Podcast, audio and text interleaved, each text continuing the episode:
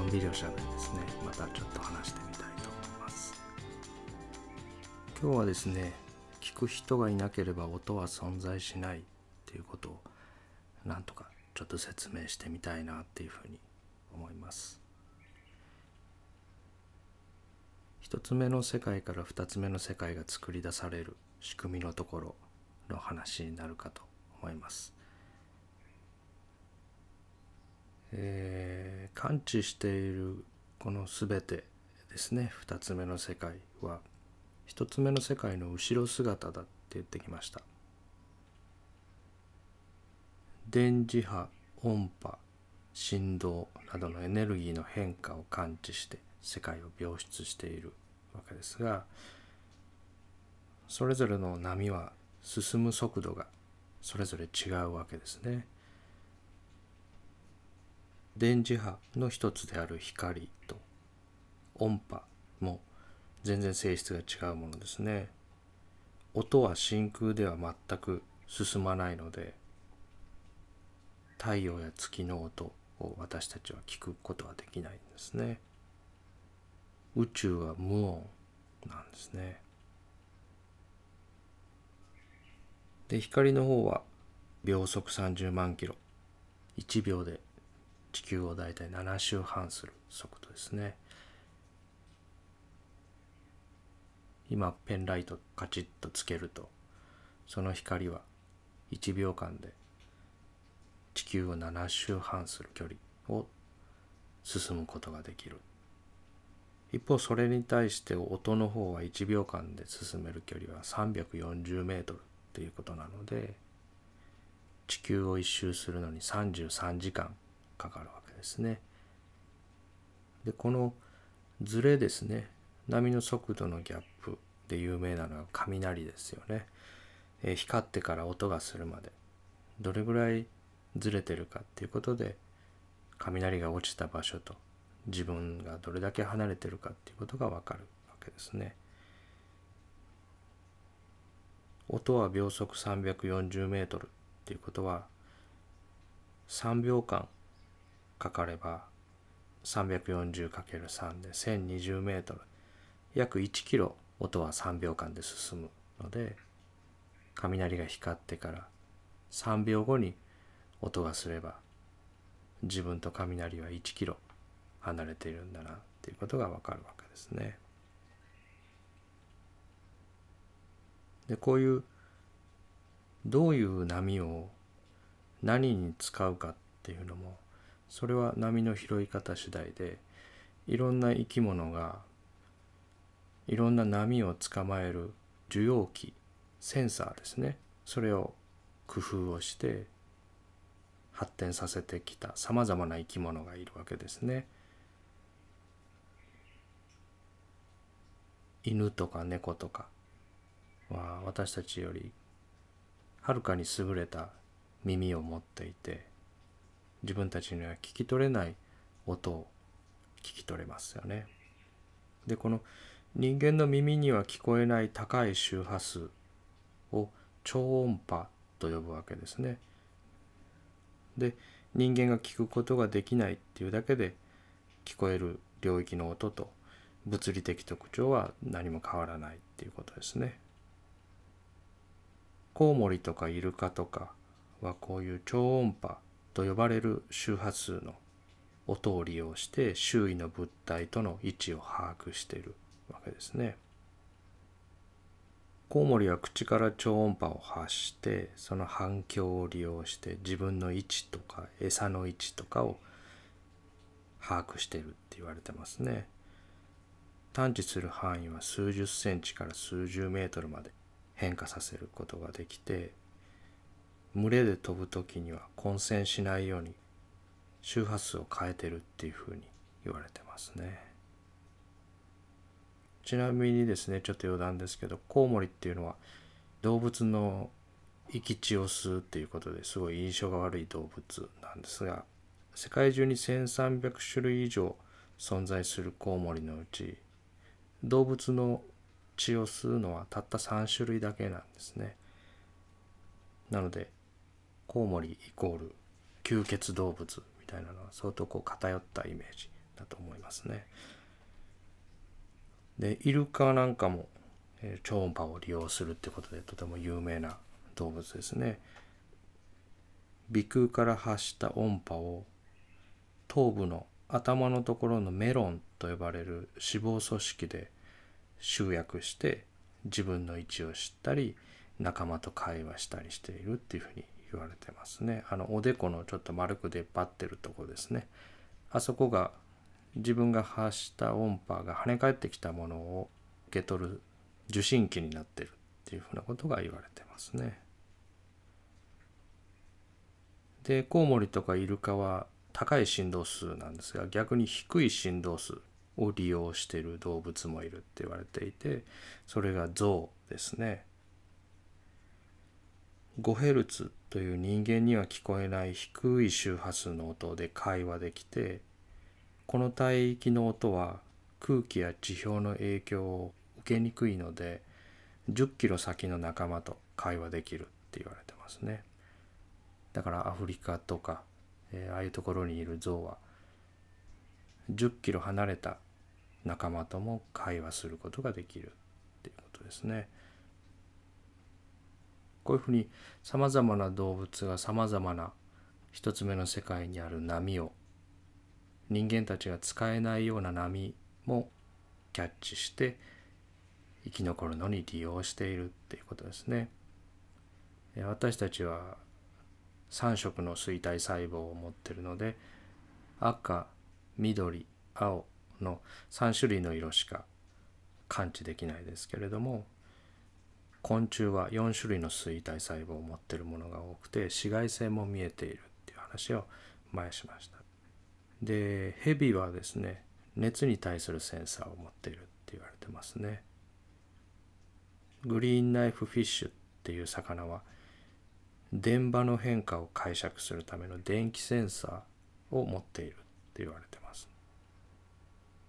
牛や鳥の体内には自鉄鋼と呼ばれるものがあって地球の磁場に対する自分の向きを確認できるっていうことが言われてますね。ミツバチとかサケとか渡り鳥とかこういう長い距離を移動するような生き物たちが磁石の磁気ですねをナビゲーションに用いているっていうことが少しずつ分かってきているわけですね。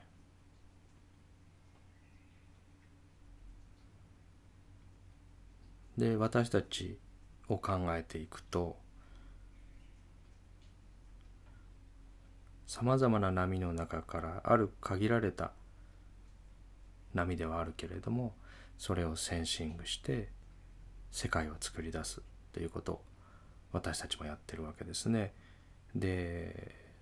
受容器センサーっていうと人の場合は五感って言われますね。視覚聴覚触覚味覚嗅覚それぞれの感覚はそれぞれの受容器センサーとなるような細胞が体の表面に受け取ることが都合がいいだろうという場所に配置されてその波を捉えてるんですね。視覚だったら網膜の視細胞聴覚だったら耳の中のリンパ液の震えを感知する有毛細胞とかそういう各感覚に特化したセンサーの細胞がそれを捉えるのに都合がいい場所に配置されているっていうことですね。で去年ちょっとびっくりしたんですが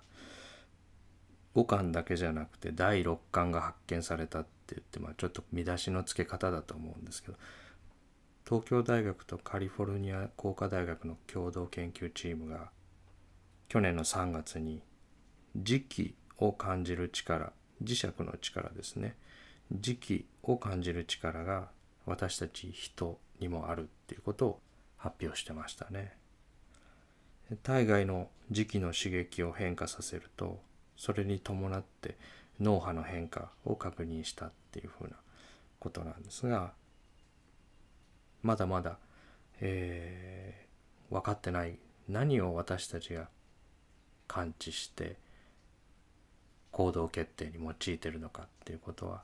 いまだに新しいことが次々と分かってきているということですね。まあ、この時期っていうものをどれだけ感知してどういうことに利用しているのかっていうこともまあ本当にこれが正しい発表なのかっていうことも含めてこれから研究が進んでいくっていうところですね。五感っていうけれども実際には5つだけじゃなくて内臓感覚とか平行感覚とかもっとさまざまな感覚が利用されているだろうっていうことが言われてますね。その五感もバラバラに使われているのではなくて一つの知覚を作り出すのでも組み合わされて成立しているだろうっていうようなことは言われてますね。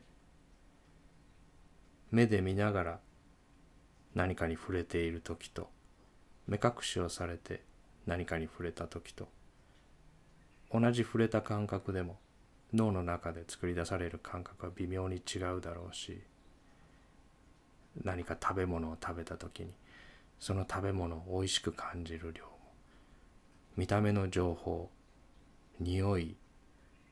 口の中に触れた感覚みたいなものに影響されながら作り出されているっていうのは想像するとわかると思うんですね。触れた感覚っていうのもそうですね。触覚っていうのもものすごくざっくりとしたまとまりで圧の感覚とか温度の感覚とか痛みの感覚とかそういうものはそれぞれ捉えてるセンサーになってる細胞が違うんですね。触覚だとマイスナー小体とかメルケル板とかそういうものが物が触れた細かい動きを感知していて広い面積の動きに関しては圧角ですね圧迫される感覚のパチニー小体とか温度の感覚を感知するルフィニー終末とか複数の神経のセンサーが皮膚の下に埋め込まれていてそれぞれがそれぞれの感覚を別々に捉えてるわけですね。神経が一度興奮して同じ興奮が続いた時に減衰していくことを不応になるっていうんですがマイスナー正体の方は不応になる時間が短くてメルケル版の方はゆっくり不応になっていくっていうふうに同じ細かい動きを感知するのでも受容器そのものが作り分けられていて感覚をなかったことにするスピードみたいなのが少しずつずれてるんですね。でもちろんそのセンサー自体が別々なのでそのセンサーそれぞれが脳まで送る神経のコードを別々に持ってるわけですね。その受容器から脳まで送るコードの電気の伝導速度もそれぞれの受容器によって違っているんですね。触覚を伝えるマイスナー小体の神経繊維は Aβ だけれども温度の情報を伝えるルフィニー終末の神経繊維は A デルタや C 繊維っていうふうにその伝導速度電線を伝わっていく電気の速度も違うわけですね。だからあるものをパッと触れた時に触れたっていう情報とその触れたものが温かいのか冷たいのかっていうのは脳に届く速度が違うわけですね。ちょっとまた話は脱線しますけどこの触覚の受容器の一つであるメルケル板ですね。物が触れたっていうことが分かるために体の表面に作られてるセンサーですけどこれがものすごく稀にがんになることがあるんですね。このメルケル細胞がんって言われてるんですがめったにないのであまりあの心配する必要はないんですが致死率は33%って言われて発症するとなかなか厳しい病気なんですけど2008年にこのメルケル細胞がんの発症にはポリオーマウイルスっていうウイルスの感染が発がんに関わってるっていうことが分かったんですね。で約80%のメルケル細胞がんのがん細胞の中にこのウイルスのゲノムが入り込んで組み込まれていたっていうことが分かっていてこのメルケル細胞がんを引き起こすポリオーマのウイルスはだいたい50%から60%の人はすでに感染してるだろうっていうふうなことが言われてますね。すごい珍しいがんなのであまり心配する必要はないんですが自分たちもそういうウイルスに感染していてそのウイルスの DNA がメルケル細胞の核に組み込まれるか組み込まれないかっていうのは私たちの人知を超えたところですよね。で私たちが物に触れた時に自分が何か触れているっていう情報が脳に正しく届くには大体2万本の神経のコードが働いているっていうふうに言われてますね。目の前にあるものをですね何か指先で触れてみていただいたらいいと思うんですね。目で見てその画像で触れたっていうところと実際に触れている感覚と脳まで届く経路は全然違いますね。親指と人差し指を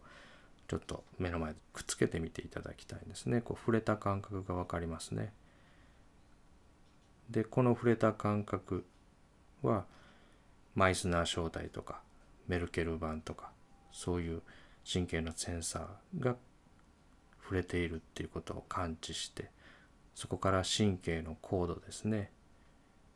ここの部分に走ってるコードは C の6番なので電線がずっと腕を伝って肩に行って首の頸椎の6番のところに届くわけですね。で首の骨の中をずっと上がっていって脳まで電線が届いて指と指が触れているっていうことがわかる。でこの人差し指と親指が今触れたっていう画像ですね。画像の方はこの触れた感覚とは全然違う経路ですね。網膜の2枚の写真が視細胞の神経の経路を使って脳の中の視覚野へ送られてるわけですね。距離も全然違うし脳まで届く経路も全然違うわけですね。視覚のことをちょっと考えると網膜には錐体細胞と肝体細胞っていう2種類の視細胞があって明るいところで色をつけてみるのが錐体細胞ですね。で暗いところでモノトーンな明暗を感知するのが肝体細胞。で錐体細胞の方は片目で650万個存在して肝体細胞の方は1億2,000万個約2倍存在するって言われてます。だから実は私たちは色のついたものよりもモノクロの方が解像度が高いんですね。で片目だけでもこれだけたくさんの視細胞があるんですが脳に送る視神経の繊維は120万しかないんですね。全然数が足りないですね。でこれはどうなってるかっていうと複数の視細胞が網膜の中ですでに結合してある程度シグナルが統合されて処理されているって言われてます。そう考えると脳に届く随分前にすでにもう加工は始まっているっていうことですね。人差し指と親指をくっつけて見ていただきましたけどその人差し指と親指がくっつく画像を脳の中に作り出すためには120万個の視神経の電気信号の電線が正しく開通していて初めてその画像を作ることができるっていうことですね。他の感覚に比べてやっぱりですねこの見るっていうこと視覚っていうものの処理に生き物はものすごい大きなエネルギーを割いていて非常に複雑なプロセスで処理されているっていうことが分かってるんですね。である種の猿では大脳皮質の7割は視覚処理に使われてるって言われてるんですね。でこれまで見るっていうことは網膜で捉えた2枚の写真を口頭用に送って口頭用でそれを見てるっていうふうに分かりやすく言ってきましたけど実は人間の脳には視覚野が30近くあるだろうってことがもうすでに分かっていてさまざまな視覚野でそれぞれの処理が行われて加工されているっていうことが分かってるんですね。視覚は単に脳内のスクリーンに像を送っているのではなくもっと能動的で創造的なプロセスだっていうふうに言われていますね。新しい職場に勤めて初めてその日に職場に顔を出した時ともう何年も勤めてる職場のそのデスクの景色とそこで見ているっていう行為は同じでもその処理に使ってるエネルギーとか立ち上げてる画像の解像度みたいなのは全く違っていて差異がないと判断していればもうそこは省エネモードっていうかちゃんと見てないですねほとんど。自分のサバイバルに重要ではない有用な情報ではないっていうところに関しては、えー、力を入れて見ずに計算を省いて燃費と発熱を抑えているそういう仕組みですね。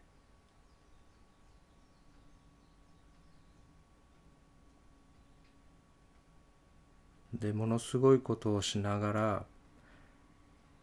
センサーで捕まえた情報を脳の中に送って脳の中で2つ目の世界をやっと立ち上げてるんですけどそれは本当に限られた波だけを使ってるっていうこととそのセンサーそのものも存在していない場所がたくさんあるんですね。前何回も話しましたあのマリオット盲点っていうふうにこの見ている景色だけでもそこに画像がない場所があるっていう話をしました。えー、っとこのマリオット盲点が発見されたのは1660年のことなんですがそう考えるとですね人類のほとんどの人たちは何十万年もの間自分が見ている世界に見えてない部分があることに気づいていなかったっていうことになりますね。でこの盲点があるっていうこともこの世界がオリジナルな一つ目のものを直接見ているんではなくて写し取った上映されているものの方を見てるんだっていうそのことが腑に落ちるためにとても大切なところだなと思うのでここちょっともう一回マリオット盲点をこうすれば確認できますよっていう方法を話しておきますね。えっ、と何でもいいのでいらない紙の裏にですね4センチの線を引いていただいてその線の左と右に左側に左右側に右って書いていただいてで、えー、左目を閉じて右目で左と書いた文字を見ながら顔のスレスレまで紙を近づけていただきたいと思うんですね。そうすると右目の直前に紙に書かれた左という文字が来ると思うんですが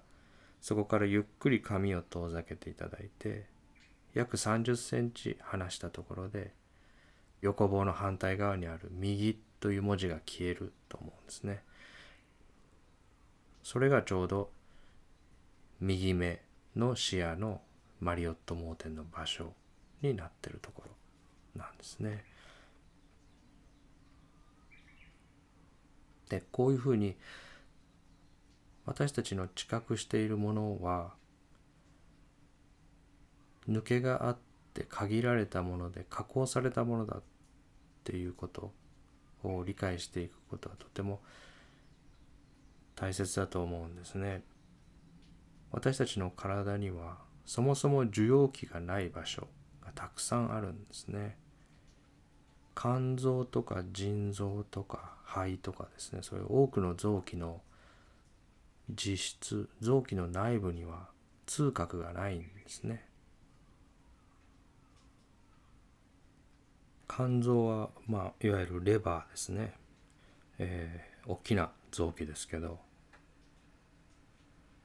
その臓器の中身には痛みを感知するセンサーがないんですね。なので、えー、エキノコックスとかですね北海道でよく確認される寄生虫ですね。とか肝臓がんとかそれから他の場所のがんの転移とかで肝臓にできものができることも多いんですが痛みの感覚っていうのはその肝臓を包んでる皮膜にしかないのでできものが大きくなって周りの皮膜を引き伸ばすぐらいになって初めて痛みが出る。相当大きくなっても全く何も症状は起きないわけですね。腎臓もそうですね腎臓の中に脳胞がある方とかとても多いんですがもちろん良性で無症状なんですねそういう塊があっても腎臓の中に痛みを感知するセンサーそのものがないので腎臓の周りを覆ってる皮膜が引き伸ばされた時に初めて痛みが出る。なので腎がんは7センチ以下はステージ1で無症状のことが多いんですが7センチって結構でかいですよね。あれぐらいになるまで腎臓の中に何かあっても私たちは分からないってことですね。なので血尿で発見される人の方が圧倒的に多いっていうことなんですね。それぐらいの大きさになるまで痛みは出ないっていうことですね。肺がんとかもそうですね場所によっては痛みが全然ないことが多いけれども胸膜っていうその肺という臓器を覆っている膜には痛みのセンサーが設置されているのでそこにトラブルが起きると痛みを感じることが多いわけですね。でその体の末梢にはそういう受容器があるだけで痛いとかかゆいとかそういうさまざまな豊かな感覚を作り出しているのは脳なんですがその脳にも痛点はないんですね。痛みのセンサーはセットされてない。なので脳そのものをナイフで切ったりしても私たちは痛くないんですね。そもそも受容器がセットされていなければ痛みを感じることがないっていうことなんですね。でこれを利用して、えー、脳の中の出来物ですね。脳腫瘍を取り除く手術とかは目を覚ました状態でやることがあるんですね。覚醒化解凍手術って言われる。脳の中の出来物が悪性であれば再発のリスクを減らすためにできるだけ大きく取りたい。だけど取りすぎると取った後機能障害が起きますね。腫瘍は取れたけどその後喋れないとか手足が動かせないってなると困るのでまず全身麻酔をかけて解凍して頭の頭蓋骨を開けて腫瘍とその周囲の脳の組織が露出できるところまで進めてその腫瘍にアプローチするまでは絶対切らざるを得ないのでそこまではまずやってでそれから麻酔を切って患者さんに目を覚ましてもらって喋れるかどうかとか指が動かせるかどうかとかそういうことを本人と対話しながら不必要なところを傷つけないように注意しながらその出来物を摘出しに行くっていうそういう手術が行われているわけですが脳の実質の中に痛みを作り出すセンサーそのものがないっていうことですね。いろんな末梢で感知した感覚情報を電線を使って脳という映画館まで送ってそこで上映しているわけですけどその映画館の椅子とか床とかスクリーンそのものにはそれが傷んだとかそういうものが壊れたり傷ついたりすることを感知するセンサーはついてないサバイバルに有利ではないと思うところは省かれてるわけですね。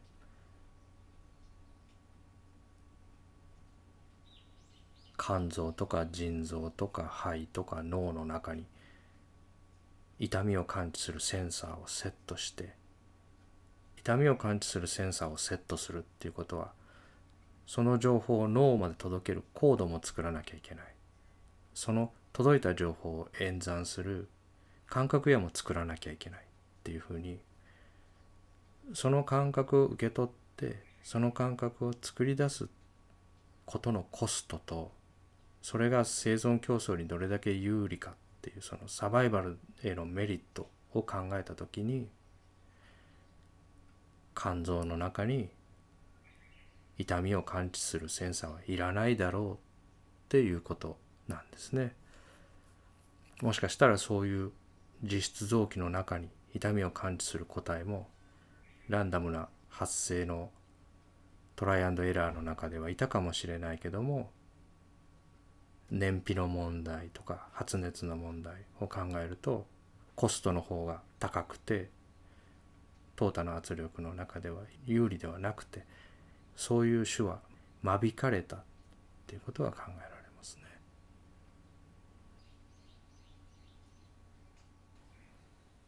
視覚も聴覚も味覚も触覚もあらゆる感覚は大脳に入る前に一回電気信号のインパルスに変換されて入ってくるわけですね。だから電気信号さえ作り出せればそれを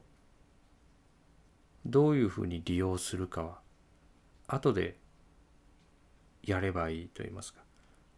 その受容器を何の目的に使うかは別の目的に使っても構わないわけですね。でこれで有名な装置が目に見えない人のために開発されたブレインポートっていう装置ですね。切手ぐらいのサイズの舌の上に置く装置でカメラから入力された景色を白黒の画像データに変換して舌の上に載せるデバイスに転送して刺激を与えるんですね。弱い電気のインパルスを使って炭酸飲料とかシャンパンがはじけるような感じがベロの上にそういう感覚が与えられるわけですけど練習するとですね全盲の人がその下から入力された景色を使って障害物を避けたりロッククライミングができるようになったりとかですね。文字通り下で世界を見ることができるようになるわけですね。だから脳は情報さえ手に入ればその入手経路は気にしないと言いますか入ってくる情報が何なのかっていうことだけ後で学習すればそれを使うことができるということですね。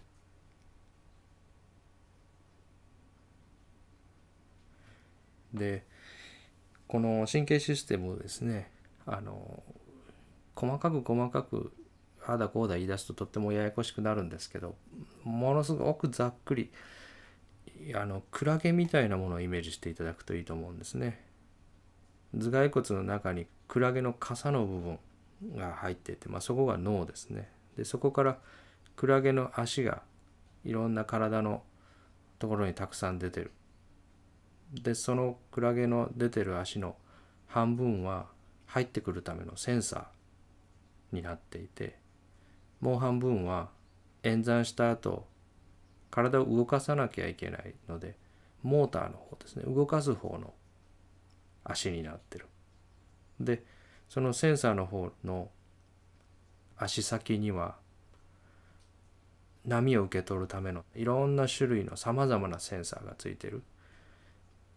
目の玉の中にある網膜もベロの上にある味覚のセンサーも耳の中にある音を聞くセンサーも触れた感覚が分かるセンサーも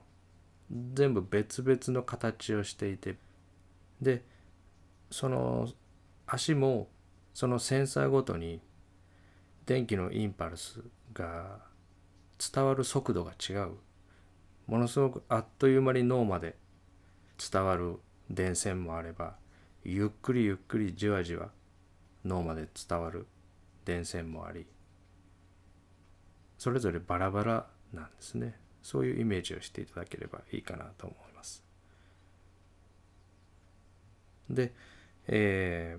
ー、前々回かな話した狂犬病のウイルスっていうのはガブッと犬に指先とかを噛まれるとこのクラゲの足をじわじわじわじわ数ヶ月かけて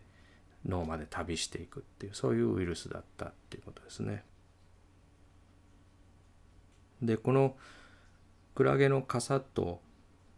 そこから体の末梢に向かって伸びてる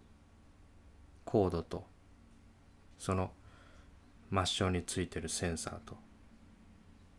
のどこか一箇所でも壊れれば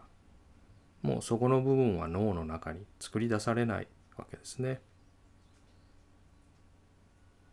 例えばセンサーがダメになる例としては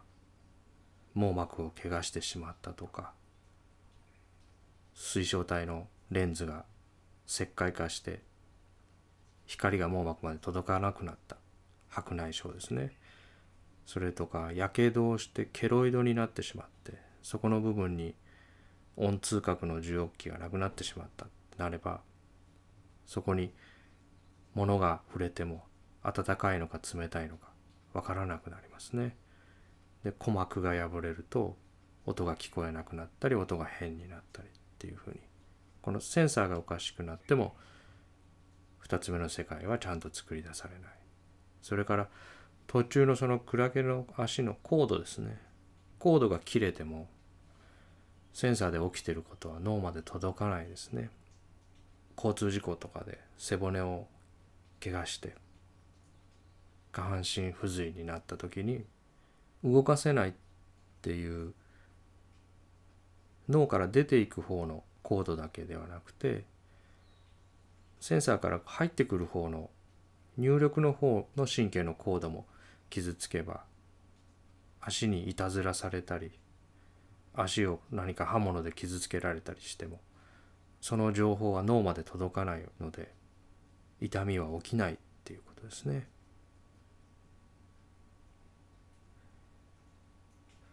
でそれから最後のクラゲの傘の中ですねセンシングしたものを上映するための感覚や入ってきた情報を演算して世界に作り出す方のモジュールが壊れてしまえば前失認っていうふうに言いましたけどその感覚そのものが世界から消えてしまうだから舌の上の触覚を演算する感覚野の方が壊れてしまえばいくらブレインポートを使ったとしても無駄ですね。舌そのものが自分の世界からはなくなっている。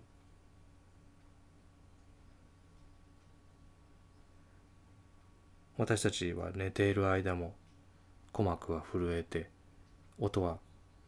センシングされているし皮膚に触れている布団とか毛布の感覚とかそういうものは常に入力はあるけどもその入ってくる情報を演算する脳の方が寝てる間はシャットダウンしてるので映画館の中にフィルムは上映されていない状態になっているわけですね。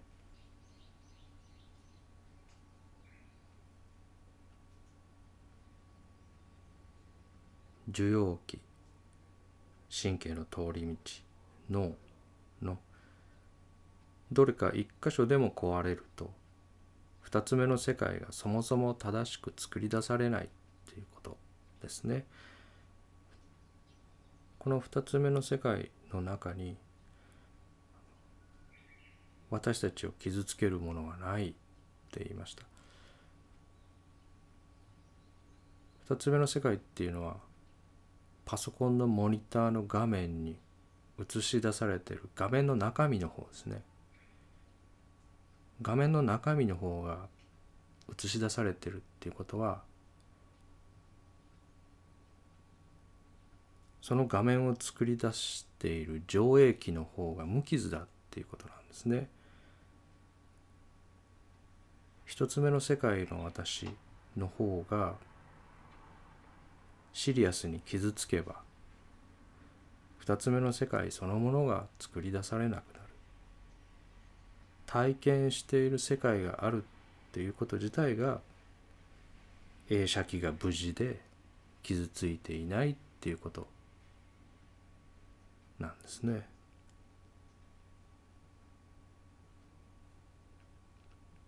そして映写機の方が壊れればその部分は世界から消えてパソコンのモニターにはその不具合がある部分は作り出されなくなるっていうことですね。私たちの脳は隔離されたスペースに閉じ込められてますね。なのでそこで体験する全ては外から伝えられた電気信号を変換して作り出されたものですね。どんな景色も音も匂いも私たちが経験する全ては直接経験ではなくて暗い劇場の中に映し出された読み取った電気信号を加工した後のものですね。私たちの脳の中に作り出される前に出来事はすでに起こってしまっていて一つ目の世界で起きた出来事の後ろ姿を私たちはこの波の表面にあるセンサーで感知してそこからさらに時間をかけて映画館の中まで送ってそこで上映されているものの方を経験している。だから私たちの脳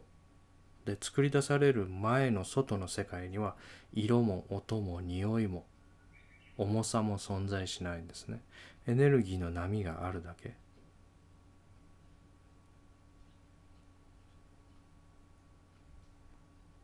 色がついているのは二つ目の世界。ですね。一つ目の世界には私たちが経験しているようなものはその波はある。そのエネルギーはある。そのものはあるけれども決して私たちが経験しているようなものとしては存在しないんですね。これまで何度か紹介してますスタンフォード大学の脳神経学者のデイビッド・イーグルマンさんの本の中から。ここのところをちょっと紹介しておくともし現実をありのままの真の姿で知覚できたらそこには色も匂いも味も音もないことにあなたはショックを受けるだろうあなたの脳の外にはエネルギーと物質があるだけだっていうふうに書かれてますね。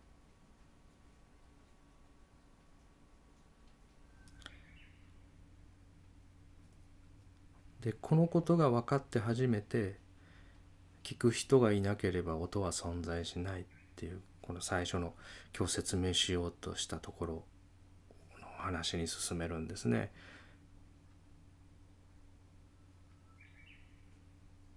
テレビの放送の電波はどこにでもありますね。でもテレビの画面が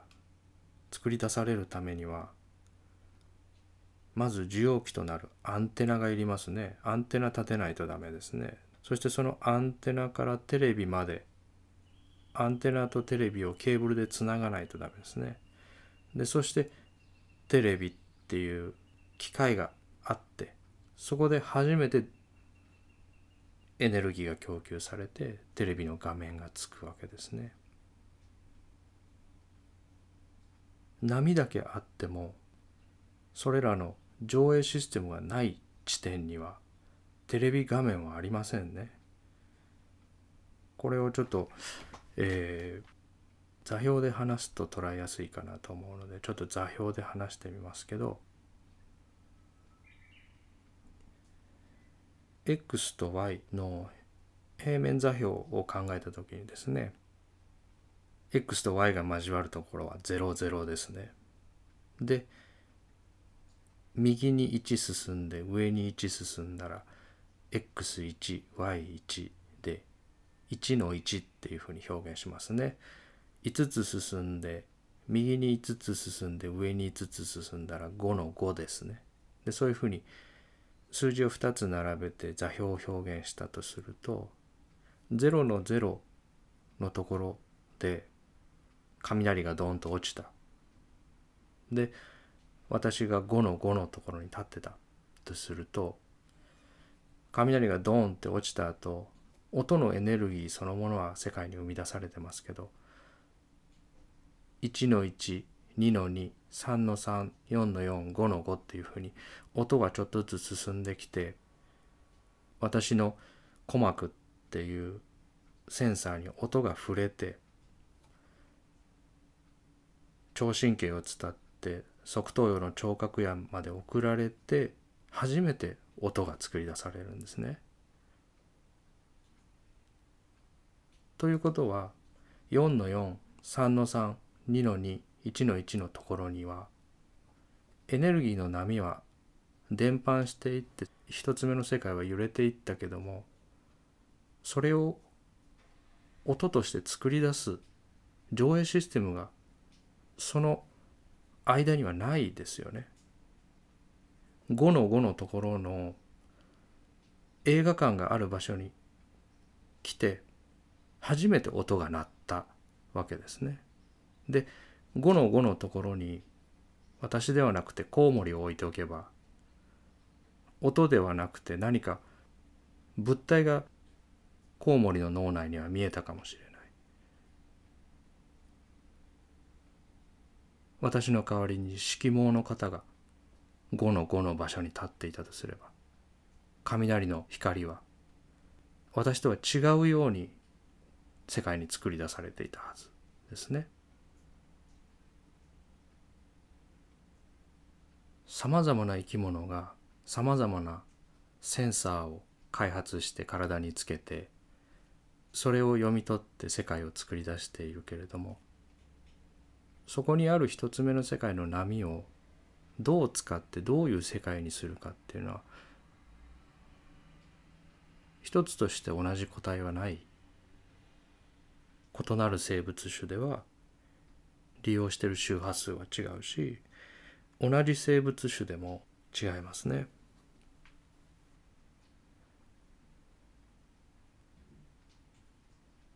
鼓膜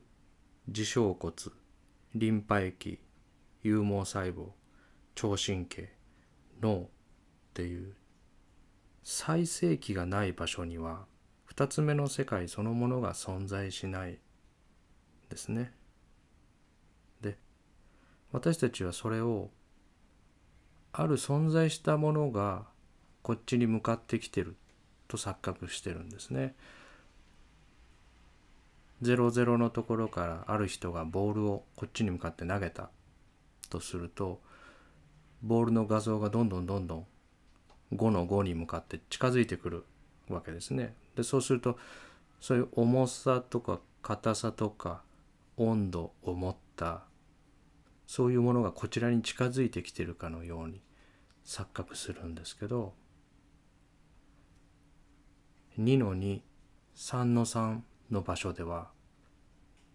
その重さや硬さや温度は存在しないんですね。そのエネルギーはあるけどもその重さその硬さその温度が初めてそのものになるのは5の5のところで私がボールをキャッチした時に初めてそのものになる。だからイメージですけどモノクロの海辺の海岸に、まあ、モダンアートみたいなものでこうテレビがこうポツポツポツと置いてあってそのテレビ画面だけがカラーで他の場所はモノクロっていうようなそういうこう生命体があるところだけがカラーになっていて生命体が存在しない場所は映画そのものがないただ波だけがあるっていうことですね。なのでこの立ち上がっているものは完全に別のもので2つ目3つ目の世界っていうのは誰とも共有できないものですね。永遠の一人ですね。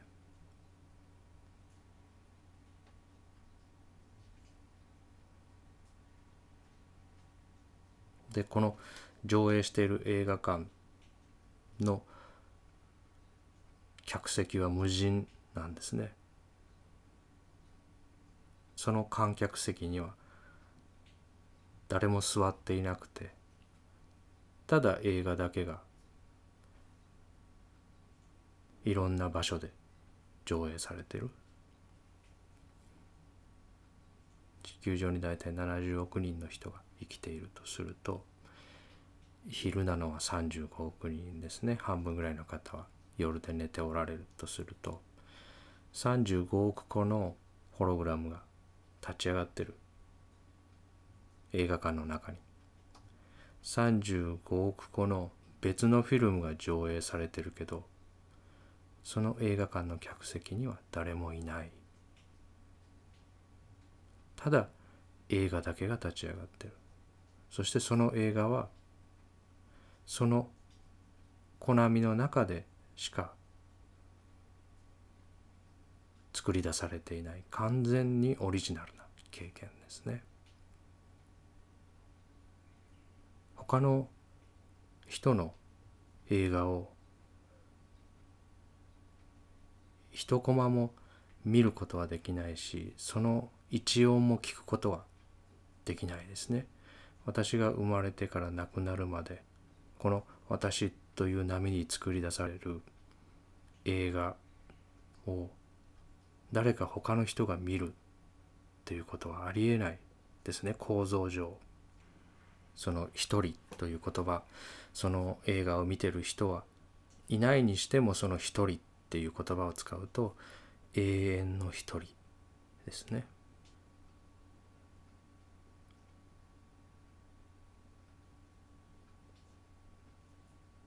でこの2つ目の世界3つ目の世界が永遠に孤立したものだっていうことがどれだけ穏やかで平和なことなのかっていうことが分かっていなかったんですね。私はまあ若い時父親とはあまり仲が良くなくてですねまああのこれもストーリーですけど大抵大体男同士っていうのはある年齢になると仲悪くなるんですね。一つの群れの中で複数の生殖行為が可能な成熟したオスが同居してるっていうのはむしろ生き物の中では不自然で別の場所に出て別のグループを形成するっていう方が生物の世界ではナチュラルだろうと思うんですねストーリーですけど。なので、えー、こうある年齢になると仲が悪くなってっていうことが起きてでだけどもそのことを彼はなぜあの時ああいうことを言ったんだろうとかああいう行動をしたんだろうみたいなことを一生懸命一生懸命いろいろ解釈してそれを許してあげるとか好きになるとか愛するとかそういう必要がそもそも全くないんだっていうことがわかるわけですねここが見えると。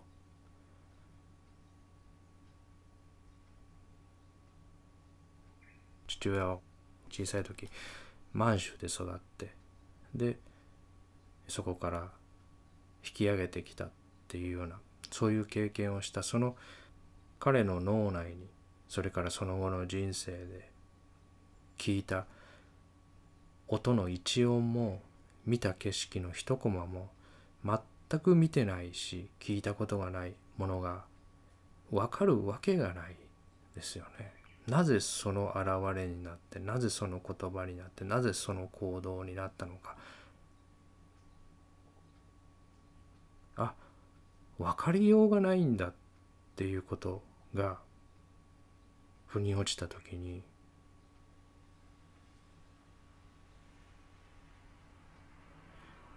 分かってあげなくていいんだっていうことはどれだけ平和かっていうことですね。誰のこともこれから先もですね誰のことも分からなくていいんだっ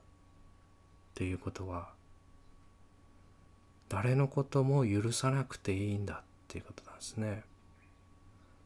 同時に誰にも分かってもらわなくてもいい分かってもらえるわけがないですねここの仕組みが分かれば。誰かが分かったあなたのことを分かったっていうと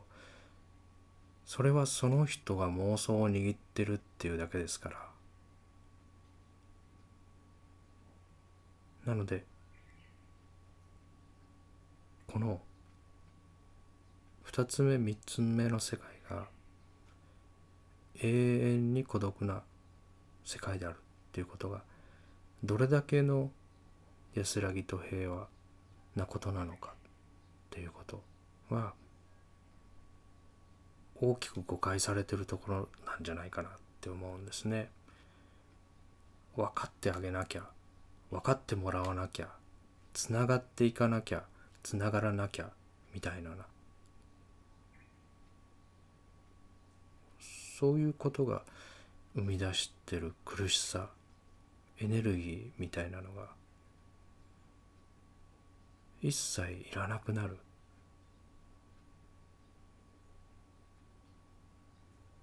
誰もわからないっていうことは誰も裁く必要がない。誰も許す必要がない。誰も傷つける必要がないっていうことなんですね。